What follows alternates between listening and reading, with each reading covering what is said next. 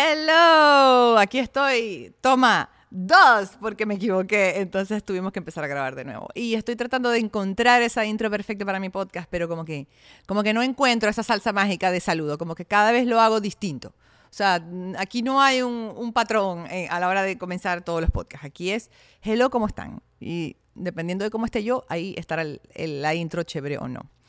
En fin, el tema de hoy lo quise hacer porque les quiero jalar las orejas un poco. Luego del video de el, episodio de la pérdida de grasa, que generó muchas preguntas, eh, dudas, comentarios. Yo siempre estoy como súper pendiente de las redes sociales a ver qué dicen después de, un episodio. Y si bien les encantó, cosa que me, me gusta y me hace feliz, también generó inquietudes y dudas. Entonces, eso es un tema que tiene mucha tela que cortar y quería comenzar con este video eh, donde les voy a plantear ocho preguntas que ustedes se tienen que hacer para saber si esta dieta es para ustedes o no, la dieta que están siguiendo, el estilo de alimentación que llevan. Si responden sí a más de una, entonces creo que es momento de replantearse ese plan. Lo primero que quiero hacer es tomar las riendas de la palabra dieta, porque si yo digo dieta, ustedes automáticamente piensan rebajar, adelgazar, perder grasa, no comer, ¿no? Pero dieta es sencillamente la forma en la que comes. Eso es, eso es, sencillamente lo que significa la palabra dieta, la forma en la que comes. Puede ser para mantenerte, para perder grasa, para aumentar, para estar más sana, para mejorar eh, tu función intestinal. Eh, o sea, no, no implica necesariamente que es para perder grasa. Entonces, cuando yo hablo de mi dieta o la palabra, no quiere decir que yo esté siguiendo una dieta específica. Quiere decir que ese es mi estilo de alimentación. ¿Ok? Y todo el mundo tiene un estilo de alimentación ordenado o desordenado. Em, yo en mi adolescencia inventé muchísimo, que yo hablé quizás sobre eso un poquito en un episodio, pero yo inventé demasiado, cometí muchos errores antes de tomarme esto en serio y empezar a profesionalizarme y a estudiarlo en serio. Empecé estudiándolo poco a poco eh, porque quería entender realmente qué funcionaba para mí porque rápido me di cuenta que esto no era para todo el mundo. Eh, en mi adolescencia yo también fui en una etapa insegura en ciertos aspectos, eh, tuve que trabajar en mi autoestima, eh, yo como que estaba muy, muy programada para estar muy pendiente de cómo me veía a nivel corporal, a nivel de peso, entonces como que estar en forma siempre fue importante para mí en una etapa de mi vida en la que no debía ser tan importante. Este, uno evoluciona, uno madura y uno aprende, pero en esa etapa en la que uno es vulnerable y en la que uno no es tan maduro, pues es normalmente cuando uno comete más errores. Y yo hice cuánta dieta, ustedes creen que existe, yo la hice. Hice una dieta que se llamaba la dieta de Escardel, hice la dieta Atkins o la keto, que hoy en día está muy de moda. Yo la hice cuando tenía como 16 años, 17 años. Después la volví a hacer cuando tenía como 22. Me di cuenta que eso no funciona para mí de esa forma tan extrema. Este, luego hice también, ¿qué más? La de la avena, que la vi una vez en una revista y me fue fatal. Este, también me saltaba comidas, cosas que no se deben hacer. Y eso trajo consecuencias, trajo consecuencias a nivel de irregularidades en mi periodo, cuando estaba más joven. Ya después de los 20 esto nunca me volvió a suceder, gracias a Dios, pero sí me sucedió cuando estaba más chiquita. Eh, por una, una etapa de mi vida que sufrí de gastritis fuerte, eh, gastritis crónica, eh, estreñimiento, todas estas cosas, ¿no?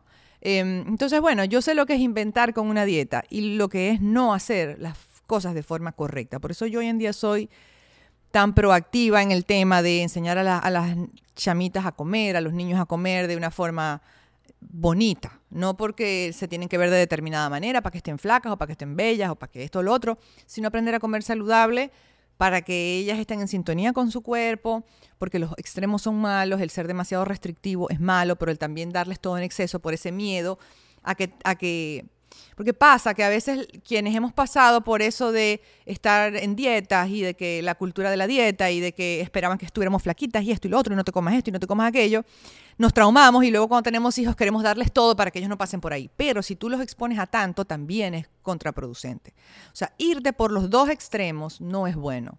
Y yo estoy tratando de educarme para estar en el medio, para ser equilibrada, para que mis hijas no tengan problemas con la comida, para que estén en sintonía con su cuerpo y que sepan que hay cabida para todo con moderación y lo más importante es cuidar la salud física y mental. Esa es mi meta porque no quiero que mi hija pase por lo que pasé yo. Eh, y, por eso yo trato de educarlos a ustedes, a, las amiguitas de mis hijas, a quien yo pueda. Pero, no sé, me desvié. Pero el tema, eh, lo importante es entender que no, el mismo tipo de alimentación le funciona a todo el mundo. Y lo que me inspiró a mí hacer este video no solamente fue el tema del video de pérdida de grasa, sino también una charla que tuvo Abril con su equipo de voleibol. Abril está en un club de voleibol y está a punto de empezar unos torneos y les dieron una charla online con una nutricionista deportiva y yo me senté en esa clase a escucharla, porque claro, yo decía, bueno, le van a dar quizás información valiosa, pero ¿cómo le van a dar esa información? Tenía miedo de cómo le iban a enfocar, porque yo soy sumamente cuidadosa con el tema de la alimentación, la imagen corporal y, y mis hijas, ¿no? Precisamente porque no quiero que ellas tengan como ese estigma de que hay que comer así para verse así. No, yo no quiero que lo asocien con eso. Entonces yo quería ver el lenguaje que iba a utilizar la nutricionista y gracias a Dios quedé encantada que una de las primeras cosas que les dijo fue es importante consumir suficientes calorías, el no saltarse comidas. Y no las puso como a contar ni nada, sino que ¿cómo sabes si comes suficientes calorías? Bueno, hiciste tus tres comidas, hiciste como dos snacks, te sientes bien, tienes energía, ahí sabes que tienes suficientes calorías.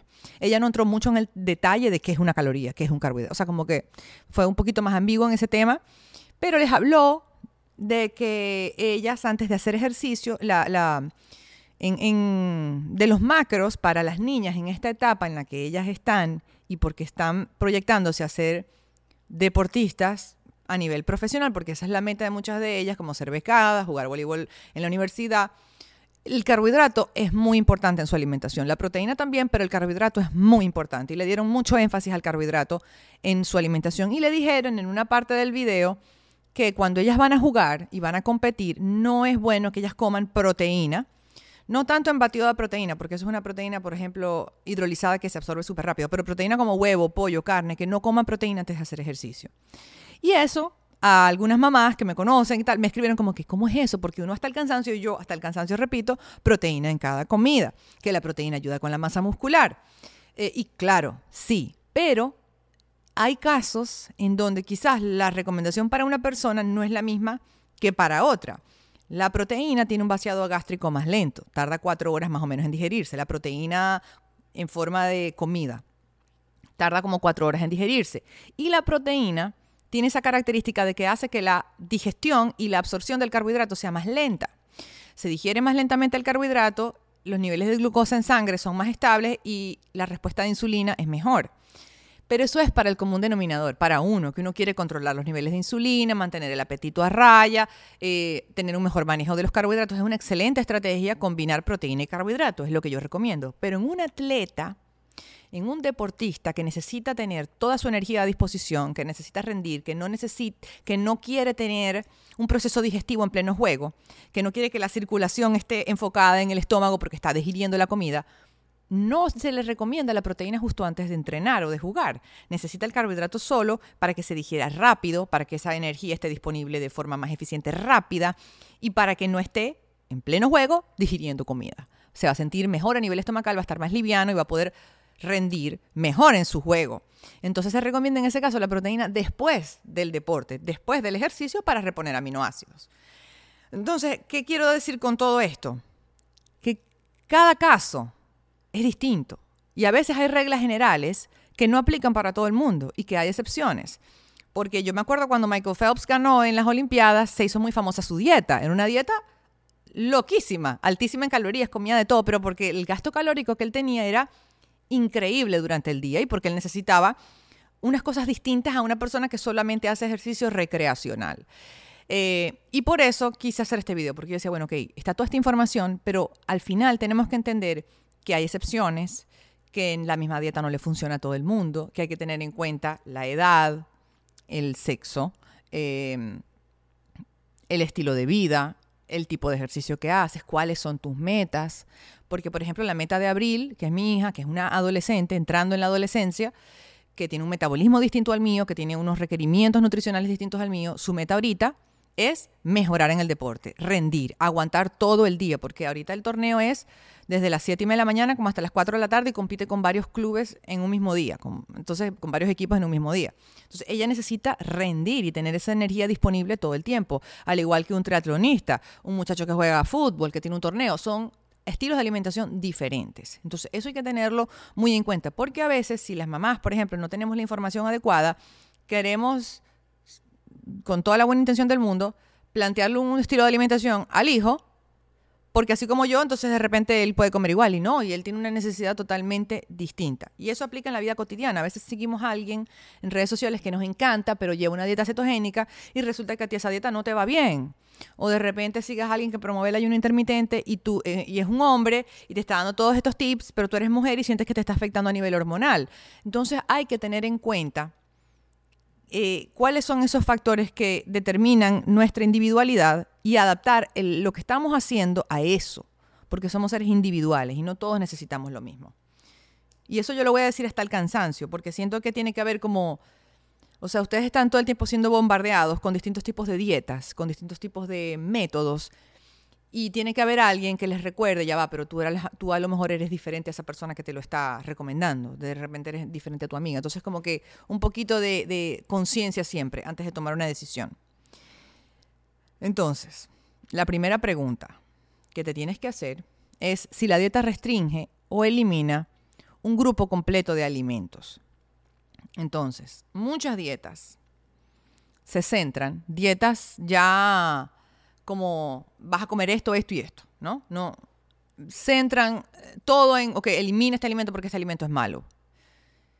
Y eso no necesariamente es así. La comunidad científica no se ha puesto nunca de acuerdo para decir este alimento es malo o este alimento. O sea, es como que hay cosas, hay, hay cosas que tu sentido común te dice es mejor disminuirlas, por ejemplo, el azúcar. Pero un grupo completo, como decir, todos los carbohidratos, porque eso es lo más popular. Como que en los años 90 era el estigma de las grasas y hoy en día sabemos todos los beneficios que tienen las grasas a, nivel hormonal, a nivel mental, eh, a nivel reproductivo. Son fundamentales las grasas en nuestra alimentación. Y hubo una década en la que estaban totalmente estigmatizadas y te decían, no comas nada de grasa, porque la grasa es igual a más grasa en tu cuerpo. ¿Me entienden? Entonces, esto todo el tiempo está cambiando. Si tú te pones muy, muy radical y eliminas un grupo completo de alimentos por mucho tiempo, de repente en un futuro vas a empezar a encontrarte con problemas de salud que no tenías ni previstos, porque la ciencia evoluciona y todo este tema evoluciona y salen nuevos estudios y salen nueva información. Entonces siempre es mejor ser conservador a la hora de seguir un plan alimenticio y no ponerse a inventar demasiado con la salud. Eh, cuando tú entres en una dieta en la que te eliminas por completo los carbohidratos, por ejemplo, y esto yo se los he comentado muchas veces, ustedes en un principio van a ver muchos resultados porque el carbohidrato se reserva principalmente en hígado y en los músculos como glucógeno y cada gramo de carbohidrato arrastra 4 gramos de agua. Entonces, cuando ustedes eliminan los carbohidratos, el cuerpo primero va a utilizar todo eso que tiene reservado y vas a botar mucha agua y eso se traduce en menos peso y eso hace que tú te enganches en ese estilo de alimentación. Entonces, yo siempre trato de irme por el lado eh, más flexible, más conservador. No es eliminarlos, es aprender a entenderlos, aprender a comerlos y de repente te funciona bajarlos, pero eliminarlos es sumamente drástico. Eh, tu cuerpo necesita muchos de los nutrientes que vienen en los carbohidratos. Entonces, él no es el enemigo, es solamente que hay fuentes mejores que otras que tienen nutricionalmente más valor y que puedes utilizarlo eh, a tu favor antes de un entrenamiento fuerte, antes de levantar pesas, antes de correr un maratón, en la mañana que tienes todo el día para utilizarlos, como que... Y incluso en la noche hay personas que los ayudan a dormir mejor. Entonces, si tú tienes problemas para dormir, tú puedes agarrar parte de tus carbohidratos y comerlos en la noche. Antes se decía, no, en la noche no, porque bueno, está el ritmo circadiano y dicen que cuando sube la insulina puede bajar la hormona de crecimiento, pero esto también ha sido debatido. Al final lo más importante son las calorías y la cantidad de proteína que consumes. Se los hablé en el video de la pérdida de grasa. Eh, pero yo me he dado cuenta yo antes era más básica, hace 15 años yo era más básica y veía las cosas más en blanco y negro, pero en el tiempo y el seguir estudiando y actualizándome y abriendo mi mente a otras opiniones, eh, me he dado cuenta que las cosas no son tan así, que de repente a ti te dicen algo con, con, un convencimiento absoluto de que es así y de repente una persona al lado te viene con el mismo convencimiento diciéndote lo contrario y con estudios también que respaldan, o sea, ambos te llegan con estudios. Entonces, es tan difícil que al final hay que silenciar el ruido y tratar de entender qué está funcionando para nosotros. Si algo es demasiado drástico, probablemente no va a ser sostenible en el tiempo. Si no es sostenible en el tiempo, vas a venir tirando la toalla y puede que tengas un efecto rebote. Y el efecto de rebote te va a desanimar y puede desencadenar otra serie de consecuencias que tampoco quieres. Entonces es mejor siempre errar por el lado flexible y conservador. Ok, próxima pregunta que te tienes que hacer. Disfruto de los alimentos en mi dieta, en mi alimentación. O sea, y esto es tan básico, pero de repente hay gente que no lo, no lo capta. O sea, si tú, si a ti no te gusta una comida y te dicen, no, tienes que comerte esa comida porque esa comida es la fuente de la vida y la tienes que comer todos los días, tú te vas a obligar la primera semana, pero va a llegar un momento en el que no lo vas a tolerar más y lo vas a abandonar. Entonces eso no te va a funcionar. Ah, yo me acuerdo cuando se puso de moda el tema de la dieta cetogénica, la gente se tomaba estos cafés y le ponían mantequilla al café y la y yo decía, ¿cómo tú cometes ese sacrilegio con algo tan rico como un café? Y le vas a agregar un mantequillero porque tú crees que eso te va a ayudar. O sea, es como que hay otras formas de llegar al mismo camino sin tener que estar haciendo estas cosas. De repente tú disfrutas tu café con mantequilla, pero bueno, creo que la mayoría no. Este, entonces, tratemos de llevar planes alimenticios con cosas que tú puedas comer toda tu vida y que te gusten, porque de esa manera tú no vas a sentir que te estás sacrificando. La idea es que esto lo hagas para siempre, que lo hagas un estilo de vida, porque ahí es cuando tú vas a ver realmente los frutos de la salud y de las mejoras a nivel de composición corporal.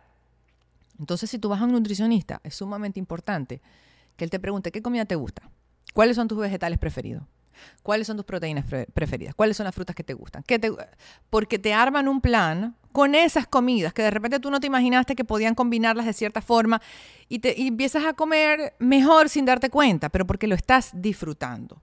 Todo se tiene que disfrutar para hacerlo permanente. Eh, la dieta o plan se ajusta fácilmente a mi estilo de vida. Y esto es importante también. La rutina de entrenamiento que tú hagas la dieta que tú lleves se tiene que ajustar a tu vida. No es lo mismo una persona que trabaja desde la casa o que es ama de casa a una persona que está en la oficina todo el día, trabajando ocho horas en un escritorio, que no puede salir. Es diferente el nivel de, ejercicio que puede hacer la persona, el tipo de dieta. Una persona que trabaja desde la casa puede comer casero con más facilidad. Una persona que está fuera de la casa necesita llevar un plan que quizás sea más flexible y puede incorporar alimentos de restaurantes, de la calle o contratar a una persona que lleve el almuerzo. Pero, pero se tiene que poder ajustar el plan a tu estilo de vida para poderlo hacer a largo plazo. no es lo mismo una persona que tiene guardia toda la noche a una persona que puede dormir sus ocho horas en el día. Y esto se tiene que tomar siempre en consideración. La forma en la que yo comía cuando era estudiante no es la misma en la que yo como hoy en día. Por ejemplo, Abril, que pasa gran parte del día en el colegio, al igual que Luna, yo les tengo que mandar comidas que puedan ser calentadas o que le pueda que no necesite ser calentada, de repente una barra que contenga eh, fibra, que contenga grasas buenas, porque no le voy a mandar un aguacate para el colegio, o sea, le va a llegar todo, hay gente que lo hace, pero le va a llegar todo mayugado, o unos huevos hervidos que lo va a abrir y es una bomba atómica. O sea, como que tienes que poder adaptar eh, esa dieta a tu vida diaria, a tu contexto de vida. Eh, cuando tú sigues planes o retos en redes sociales que te exigen que tienes que hacer ejercicio todos los días y de tal a tal hora y tienes que hacer estos ejercicios, si tu ritmo de vida no te da para eso, no tienes por qué exigírtelo.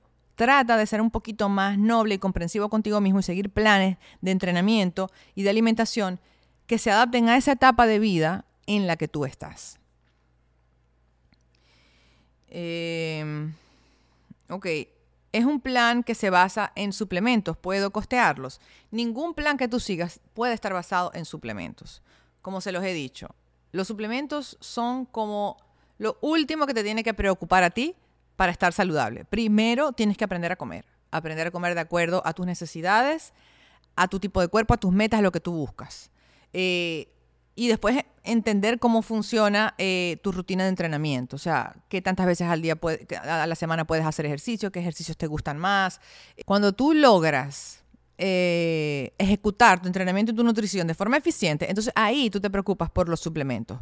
Pero yo veo mucho plan chanchullero por ahí de que únete a esto y compra e, y sustituye tres comidas por esta merengada y toma estas pastillas en la tarde y toma estas pastillas y te garantizo que vas a bajar no sé cuántas libras el mes. No, no. aprende a comer y no tienes que gastar toda tu mensualidad para poder estar saludable. O sea, hay se puede llegar al mismo sitio por distintos caminos, con distintos niveles de presupuesto. La diferencia va a ser la comodidad con la que llegas a la meta, pero puedes llegar igual. Así te tardes un poquito más o sea un poquito más incómodo, igual puedes llegar. No tienes que sacrificarte de esa forma para poder estar saludable. No es necesario. Este punto eh, lo quise incluir, pero no necesariamente eh, es así para todo el mundo. Pero el entorno familiar y el apoyo que puedas tener de la gente que está contigo es importante. ¿Vas a tener apoyo o no? Este, porque a veces siguen planes muy radicales. Mi, mi meta con todo esto es alejarlos de los planes radicales. Y todo plan radical normalmente tiene la resistencia de la familia. Se los digo porque yo competí en una de estas competencias de bikini fitness en el 2013. Y fue muy difícil para mí en ese momento, sobre todo en mi vida de pareja, familiar, porque para ya tú estar en un nivel de composición corporal, de competencia, eso requiere demasiado sacrificio. De hecho, lo hice y dije, no lo hago más nunca. Entonces tenía que renunciar a muchas cosas. Tenía que despertarme súper temprano todos los días porque tenía que hacer ejercicio tres veces a la semana. Eh, no podía tomar, no podía comer, no quería salir porque me tenía que parar temprano, porque no, no, quería tomar, entonces qué aburrimiento, entonces no quería hacer esto, no quería hacer lo otro. Entonces eso empieza a afectar tu vida cotidiana y la y en ese momento la gente que está contigo también empieza quizás a resentir un poquito lo que estás haciendo. Y uno no vive solo en el mundo, uno, uno vive en comunidad. Y uno también, si bien uno tiene que siempre hacer lo que es mejor para uno, también tomar en cuenta a la gente que uno quiere. Entonces, claro, ya, ya, llegaban puntos en el que yo no tenía el mismo apoyo. No es que no querían que yo alcanzara mis metas, es que ya eran demasiado extremas y eso estaba interrumpiendo mi vida de familia. Entonces, el plan que tú sigas, si es algo muy puntual y corto, yo lo puedo entender, pero si es algo que lo vas a hacer para toda la vida y está tan extremo que ya te está afectando a nivel interpersonal, es mejor que te lo replantees, porque hay prioridades en la vida también, pienso yo. Ahora, si tú quieres, si tú vives con una persona que no es saludable, que tiene malos hábitos, que, que vive una vida extrema, pero para el otro lado, y tú quieres entrar en una vida más saludable y no tienes el apoyo de esa persona y te estás saboteando, eso es otra cosa. ¿Ok? Estamos hablando cuando se quieren ir para el extremo de el extremo en ejercicio, el extremo en dieta, el extremo en todo, que los aísla del mundo. Yo me estoy yendo para ese lado. Porque también es cierto que hay gente que como todavía no está preparada para estar más saludable, estar en un camino más saludable, trata de sabotear al otro que sí. Y eso es lo que uno entonces también a veces tiene que conversar y tratar de, manejar, porque tampoco puedes renunciar a tu salud porque el otro no está preparado. Entonces, ese, ese, ese es la otra cara de la moneda, quizás.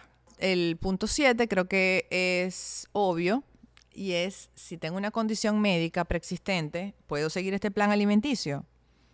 Evidentemente, si tú tienes un problema eh, de salud, por ejemplo, tú eres una persona con problemas cardíacos, eh, que tiene colesterol elevado, que tienes historia de problemas cardíacos en tu familia, que eres hipertenso, esta nueva dieta que anda por ahí, que es la dieta carnívora, que no toca en un vegetal y que todo lo que comen es carne, entonces de repente esa no es la mejor alimentación para ti. O la dieta cetogénica con ese exceso de grasa, no todo el mundo la puede seguir, porque tiene una condición médica que también lo impide.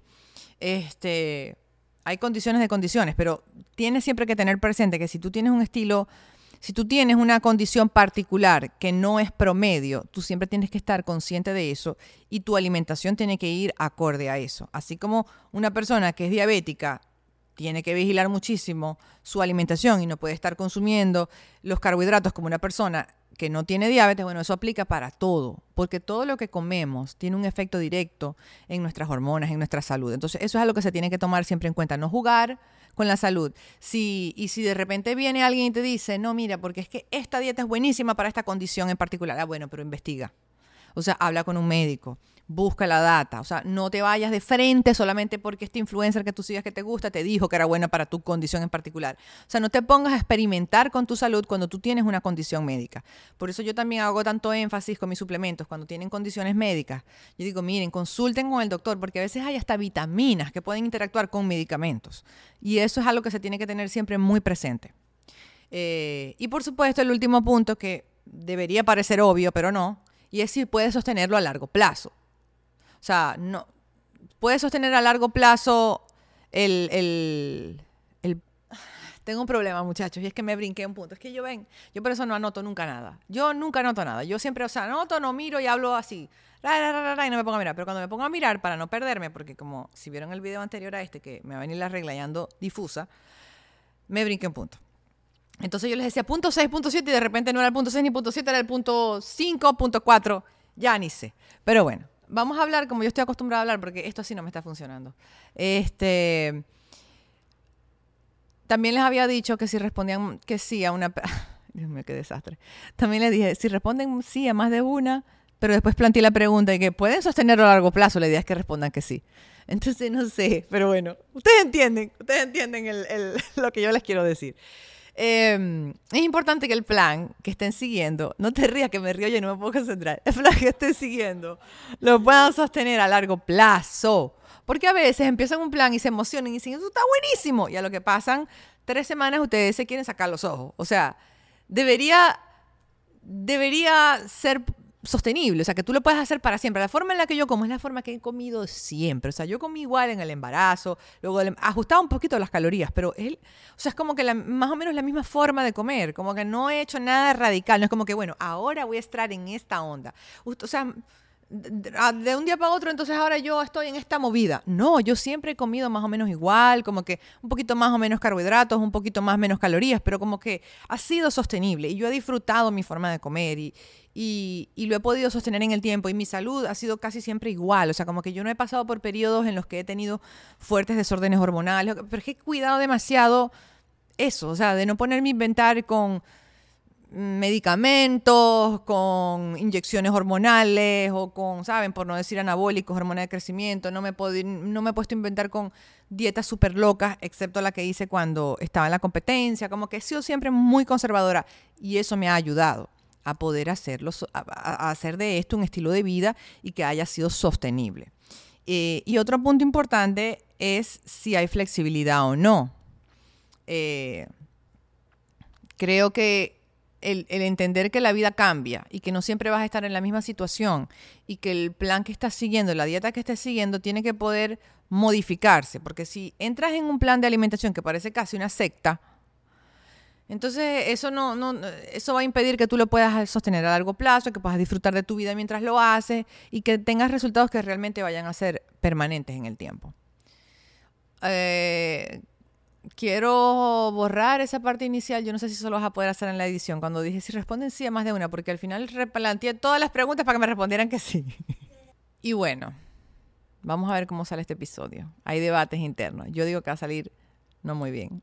Aquí me dicen, está buenísimo, hemos hecho anotaciones, pero bueno, uno es muy duro consigo mismo. Yo creo que las preguntas me van a ayudar a que este episodio eh, salga a flote. Pero he estado muy desconcentrada. Eso es lo que me sucede. Que he estado muy desconcentrada y como que no me logro enfocar. A veces yo me enfoco de una manera que nada me distrae. Y ahorita estoy así como que pasa un pajarito y es como que, ay, el pajarito, que no sé qué cosa. Y me puedo hablar de cualquier otra cosa. Pero bueno, las preguntas de ustedes estuvieron bien buenas. Eh, y sé que a muchos, les va, a muchos les va a gustar y que se van a identificar porque se repiten muchas. Entonces, la primera, ¿qué me recomiendas comer y tomar en cuanto a comida y suplementos para ovario poliquístico. Ok, para síndrome de ovario poliquístico, tantas mujeres sufren de ovario poliquístico, tantas mujeres. Y eso trae una serie de connotaciones. Em, a nivel de, de, suplementos, el inositol es un buen suplemento que ayuda. El picolinato de cromo, el omega 3 ayuda muchísimo. El DIM, que está en Fit9, ayuda mucho a contrarrestar los efectos de los síndromes de ovario poliquístico, eh, el acné hormonal, eh, los vellitos, este, el tema de la dificultad a la hora de perder grasa. Se dice, algunos estudios hablan de que el DIM en las cantidades adecuadas que Fit9 lo contiene, eh, ayuda en el metabolismo de azúcares y grasa. Entonces, estas son cosas que afectan a personas con ovario poliquístico porque tienden a tener resistencia a la insulina, este, son sumamente, o sea, delicados a la hora del consumo de los carbohidratos, les cuesta perder grasa, entonces estas son ayuditas que pueden eh, facilitarte las cosas. en cuanto a la alimentación, sí se recomienda una dieta baja en carbohidratos, no necesariamente la tienes que eliminar, pero comer menos cantidad, apoyarte un poco más en las proteínas, en las grasas buenas, que los carbohidratos sean altos en fibra, bajos en azúcar. El hacer pesas ayuda muchísimo con la sensibilidad a la insulina. Estas son cosas que te pueden ayudar a, manejar eh, el síndrome de ovario poliquístico. Eh, y les recomiendo incluso hacer estas cosas primero que irse de frente quizás con pastillas anticonceptivas, que sé que a muchas personas con síndrome de ovario poliquístico les ponen pastillas anticonceptivas. En el libro de Woman Code de, que les recomendé en el episodio anterior, ella habla de que ella pone una doctora a dar la intro, una obstetra, Y ella dice que, que cuando se utilizan las hormonas de crecimiento, las hormonas de crecimiento, las pastillas anticonceptivas para tratar ciertas cosas de la mujer es como ponerle una curita a una herida. Entonces, hacer estas cosas de mejorar la alimentación, el hacer ejercicio, ayudarte con suplementos, te pueden ayudar a, a tratar la raíz y no sencillamente ponerle una curita al problema. Pero bueno, eso es la opinión de ella. Cada caso es diferente. Este. Ya va. Esa pregunta yo la tenía. Ustedes están viendo el desastre que yo tengo en mi mente hoy. Esa pregunta yo la tenía para el, el episodio anterior. Yo sí dije, porque estoy hablando de, de las hormonas y solo hablé Y yo no respondí esa pregunta en el anterior. No, bueno, que aquí la tienen de ñapa. También tiene que ver. Ok, ¿cómo bajo la grasa visceral y cómo la mido? Ok, la grasa visceral, a diferencia de la grasa subcutánea que está abajo de la piel, que es la que uno ve, la grasa visceral está entre los órganos y esa sí es la más peligrosa. ¿Cómo se mide? Eh, la grasa visceral se mide, si quieren ser súper específicos, con unas tomografías, unas resonancias magnéticas, eh, o para estimar más o menos, eh, midiendo la circunferencia del abdomen, una cintura mayor a 102 para un hombre y 88 para una mujer, te hace un poquito más propenso a que esa grasa sea visceral. Y se baja de la misma forma en la que se baja la grasa corporal, mejorando la alimentación, creando un déficit de calorías, tratando de mejorar la forma en la que comemos, de regular nuestras hormonas a través de la alimentación también, el hacer ejercicio, el hacer pesas, todas estas cosas te van a ayudar. Pero sí hay que tener mucho cuidado con eso porque a diferencia de la grasa subcutánea, que es más inofensiva, la grasa visceral, eh, que está dentro del abdomen, entre los órganos, sí puede ser problemática. Em, el índice de masa corporal es un buen sistema de medición tengo mucho tiempo que no hablo sobre eso, porque eso ya ha quedado tan como desactualizado. Yo no sé si todavía hay gente que utiliza ese tipo de, medición. El índice de masa corporal toma en cuenta nada más tu estatura y tu peso. Entonces, personas, por ejemplo, que hacen muchísimo ejercicio, que tienen un buen nivel de masa muscular, les pueden decir que tienen obesidad porque el índice de masa corporal está alto. De repente es una persona bajita con mucha masa muscular, entonces la fórmula no le sale bien por así decirlo. Entonces hoy en día ya se ha comprobado que es mucho más eficiente no solamente tomar el peso, sino poner en contexto ese peso, porque en el peso está masa muscular, agua, grasa, entonces eso se tiene que contextualizar. El porcentaje de grasa es un mayor indicador de, cómo vas, el porcentaje de masa muscular. El índice de masa corporal es sumamente desactualizado. Em, ¿Por qué me cuesta tanto rebajar?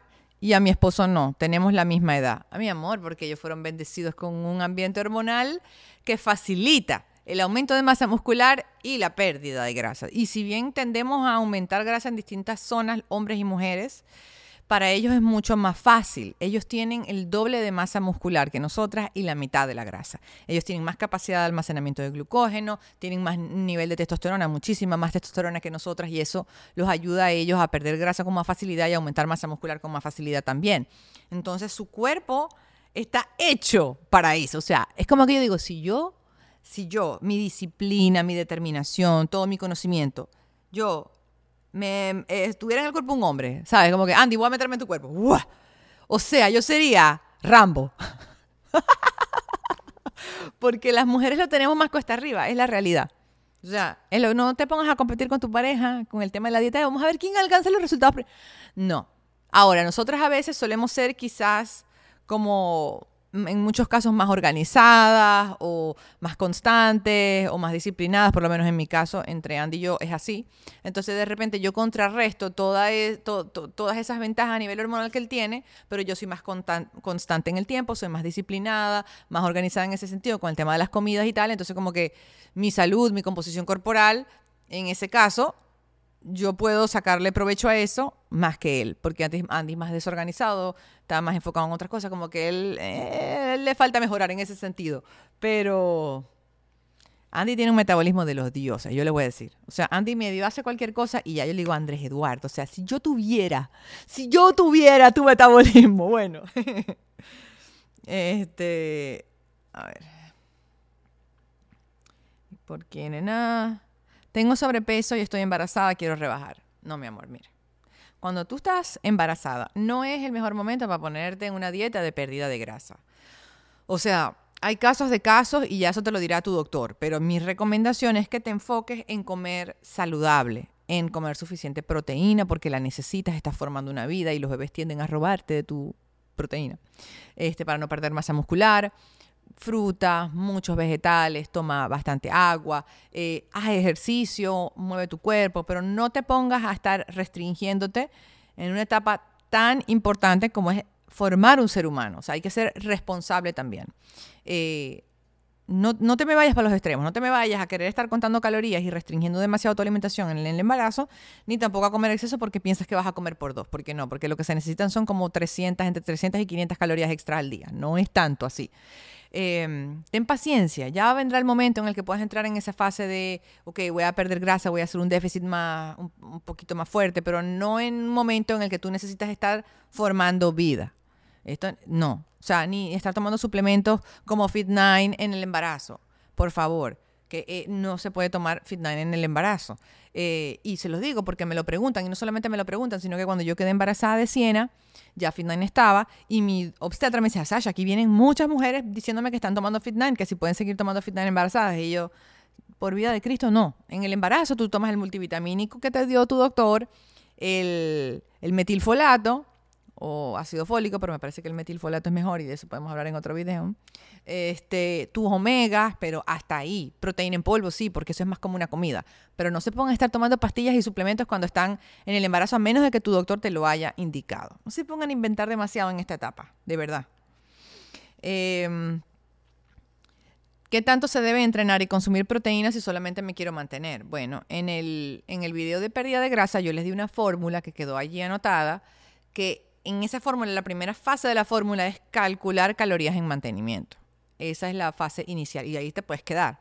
Entonces ahí sabes más o menos qué calorías necesitas para, para, para mantenerte, para que tengas una idea. No para que te pongas obsesivamente en MyFitnessPal o en Calorie King a estar sumando y restando todo lo que comes, sino más o menos lo haces una semana para tú tener más o menos una idea y observar cómo te sientes, porque a veces con ensayo de errores que uno determina cuántas calorías más o menos uno necesita.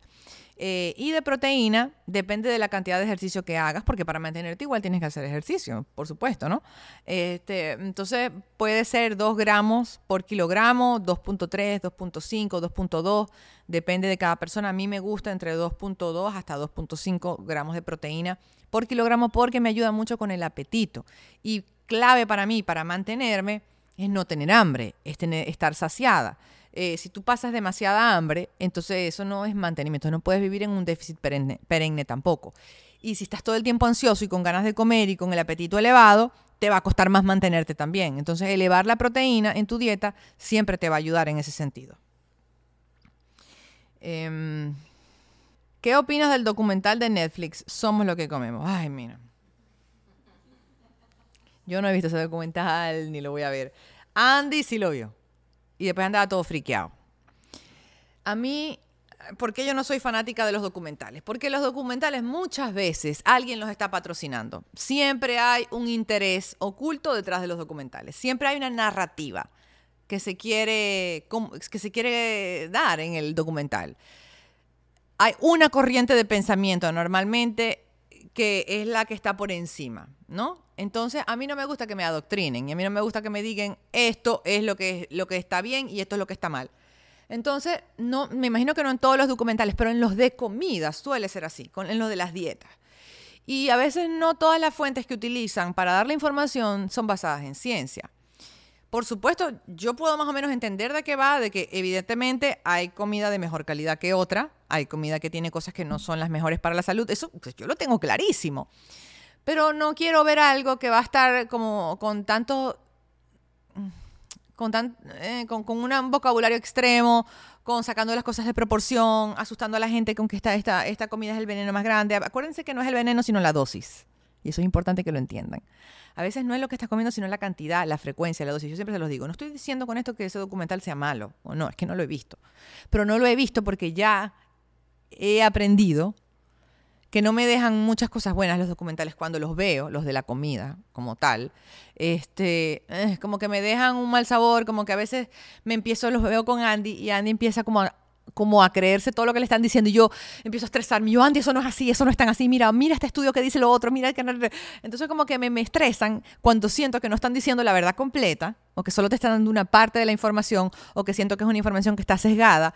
Entonces, cuando es así, yo me empiezo como, me lo tomo muy personal, me lo tomo como, me empiezo como a estresar. Entonces yo opté por no verlos, por no verlos más. De repente me estoy perdiendo de un buen documental, pero no lo he querido ver porque he tenido malas experiencias con otros documentales en comida, quiero dejar claro. Este, entonces, esa es la razón por la que yo no lo he, visto. Este, mm, aquí otra cosita aquí. ¿Cómo comer si no tengo dinero para ir a un nutriólogo? Bueno, con información, eh, viendo videos que estén basados en ciencia, preferiblemente, sobre alimentación, este, tratando de ver de qué forma puedes incorporar alimentos con mayor valor nutricional a tu alimentación. Recuerden lo que les dijo, eh, en un principio es mejor sumar que sentir que te quitas cosas, ir tratando de modificar hábitos, incrementa el consumo de proteína, de vegetales, haz ejercicio, toma más agua, estas cosas te van a hacer sentir mejor y vas a ver resultados positivos. Pero si tú no tienes la guía de un nutriólogo, no te pongas a inventar con dietas extremas o con dietas de internet, porque eso puede ocasionarte daños metabólicos. Una cosa es que tú veas un video como el mío o, de, o el de otra persona que genere contenido y te den tips para mejorar ciertas cosas en tu alimentación, para comer de forma estratégica, pero no te están guiando a eliminar grupos alimenticios, a seguir una dieta de tantas calorías, a hacer algo demasiado extremo. Porque si tú haces eso sin la asesoría de un nutriólogo, puedes estar causando a largo plazo daños hormonales y metabólicos. Entonces, si, si ya tú quieres algo más específico, sí hay que ser un poquito más cauteloso y buscar, buscar la guía. Hoy en día hay gente que también hace asesorías online y son un poco más económicas que la presencial. A veces también es quizás establecer prioridades. De repente estás gastando en ciertas cosas y no en otras. Yo siempre les digo, miren, si tú tienes que elegir entre ir a un nutriólogo y comprar mis suplementos, por ejemplo, ve a un nutriólogo. Él te va a dar una información que te va a durar para toda tu vida. Y ya una vez que tú agarraste más o menos la onda de cómo tienes que comer, entonces ya tú ahí, bueno, entonces ahora invierto en suplementos. Eh, yo estoy en una posición también de privilegio en la que a veces no me gusta como decir, bueno, haz esto, porque mi realidad quizás es diferente a la tuya y tampoco quiero estar como desentonada con la realidad de algunas personas. Pero, pero hoy en día, gracias a Dios, hay libros, hay mucha información. Lo que no quiero es que sigan información radical, si no tienen la asesoría de un nutriólogo que te guíe y que adapte eso quizás a ti. Eh, y por último, eh, una pregunta sobre que, Sasha, vemos un grupo grande que queremos ganar volumen de forma saludable, pero no habla sobre aumento. Sí he hablado sobre aumento y quiero hacer un video aquí sobre el aumento de forma saludable, aumento de masa muscular, porque eso también tiene una serie de estrategias distintas al mantenimiento y a la pérdida de grasa. Eh, lo que pasa es que yo siempre trato de salir primero de los videos que más me piden, que es la mayoría de la gente, y la mayoría de la gente está en la onda de mantenerse, de perder grasa, de que quiero esto, quiero otro. Entonces como que yo voy tratando de ir saliendo de los videos como que yo sé que son masivos y luego me voy a ir poco a poco enfocando en aquellos más especializados. Hay también otro tipo de videos como videos de, maternidad, videos de posparto, cosas que son para un grupo ya más segmentado de personas. Eh, entonces, eso viene. Miren, acuérdense que si queremos hacer de este podcast algo a, a largo plazo, tengo que tener muchos temas. Eso es algo con lo que estamos aquí luchando, porque me gusta hacer videos interesantes que aporten, pero también entretenerlas, incluir a todo el mundo. Y al final uno también tiene como sus propias metas, ¿no? Uno quiere que al podcast le vaya bien y uno dentro de todo sabe a veces que, bueno, este tema de repente lo va a escuchar la quinta parte de la gente. No es que no lo voy a hacer, pero sí lo voy a, lo voy a hacer en un momento que yo sienta que ya estamos un poquito como más establecidos a lo largo del tiempo yo he dado también mucha información en mis redes de distintos tipos, pero ya en un podcast en el que le estás invirtiendo como dinero y un tiempo específico y tal, uno trata primero de hacer el contenido que uno sienta que, que más gente lo va a ver. Porque todavía nosotros no estamos tan posicionados, somos un podcast relativamente nuevo. Yo me acuerdo cuando recién salimos, estábamos en el top 3 en Estados Unidos, ¿qué te pasa? Y yo lo veía todos los días, ahora estábamos como en el 10. Y después en el 2 y yo, chanfles. Porque claro, uno sale con un proyecto y al inicio todo el mundo por curiosidad lo ve y ya después la gente como que, ah, no lo veo o lo veo después. Y eso te va a afectar porque las métricas de los podcasts son semanales. Entonces como que bueno, no sé, me desvío un poco. Pero sí, ese, tema va a venir y van a venir muchos otros temas. No me puedo, o sea, yo digo, Dios mío, ¿cómo voy a hacer este podcast a largo plazo y me voy a quedar sin temas de conversación? Pero bueno, aquí vamos. Ya, ustedes siempre estoy escuchando las, sugerencias que ustedes me dan. Eh, tengo notado ese, el de aumento de masa muscular, Tengo um, uno de posparto, sobre el embarazo y el posparto, que también lo tengo anotado. También temas personales, ¿no? O sea, como que mi punto de vista en ciertas cosas. Ahí estoy convenciendo a Andy para que haga un video conmigo de preguntas y respuestas que ustedes nos hagan a los dos y los dos las respondemos. Pero todavía no lo tengo tan convencido. Vamos a ver. Y bueno, mis amores, eso fue todo por hoy. Discúlpenme si este video estuvo un poquito desordenado. Este, no todos los, no todos los episodios, como les dije a las muchachas, no todos pueden ser un hit. Pero todos son hechos con el mismo cariño. Así que les mando un beso muy grande. Eh, cuídense mucho y ya saben. Cero, cero extremos, por favor. Los quiero. Bye.